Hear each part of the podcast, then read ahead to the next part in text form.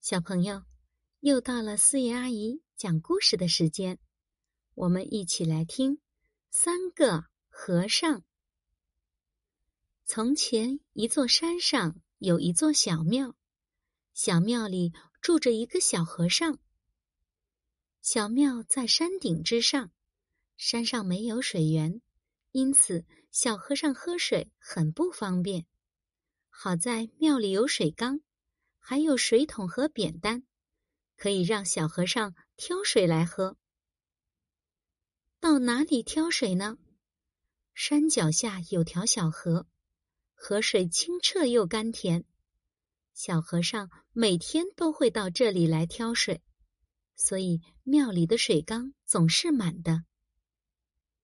因此，小和尚生活的很开心。春天。他会到山下捕捉蝴蝶，累了就躺在草地上歇息。冬天，他会把地上的雪扫在一起，然后堆个大大的雪人。一天，一个瘦和尚来到这座山中，他看着满山的风景，心想：这里有山有水，真是个好地方。要是能住在这里，那该多好啊！瘦和尚从山脚一路往山顶走着，沿途看到小鱼儿在河水中游来游去，几只小猴在高大的树上嬉闹玩耍。走着走着，瘦和尚来到山顶，看到小庙，心想：“我真是太幸运了，这里正好有座寺庙呢。”忽然，寺庙门打开。小和尚从门内走了出来。小和尚看着瘦和尚问道：“请问你找谁？”瘦和尚笑着说：“我想在这儿住住，你看行吗？”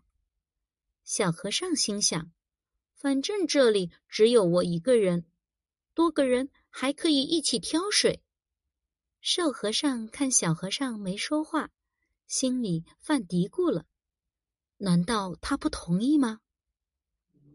于是瘦和尚又说：“你想想，要是你留下我，我们就可以一起做饭、砍柴、念经、下棋，这该多好！”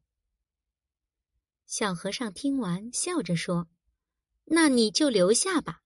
不过我正准备去挑水，既然你来了，那就你去吧。”瘦和尚一听，哀求道：“你看我走了一天的路，已经累得不行了。”小和尚说：“那这样吧，你和我一起下山，我们两个抬水来喝。”瘦和尚同意了。又过了几天，一个胖和尚路过这儿，来到庙门前，正好碰到小和尚和瘦和尚抬着空水桶。要下山去挑水。两位师兄，我又累又渴，实在走不动了，请问我能住在这里吗？胖和尚问道。生怕两人不同意，胖和尚又说：“要是你们让我住在这里，我们就可以一起打坐、做饭、打扫卫生了。你要留下也可以。”不过，你要先帮我们去挑水。”小和尚和瘦和尚一起说道。胖和尚一听，不高兴了，心想：“你们把水用完了，应该你们去挑，怎么能要我去挑水呢？”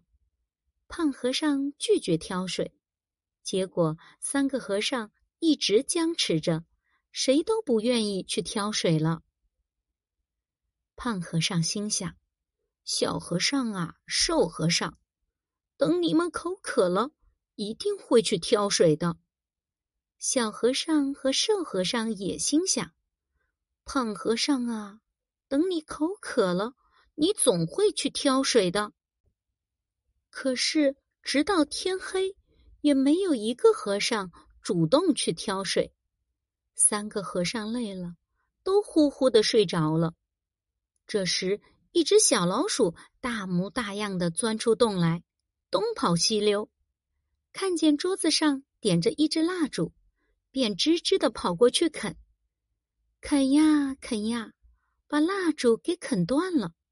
蜡烛的火迅速的把一旁的布帘子给烧着了，起火了！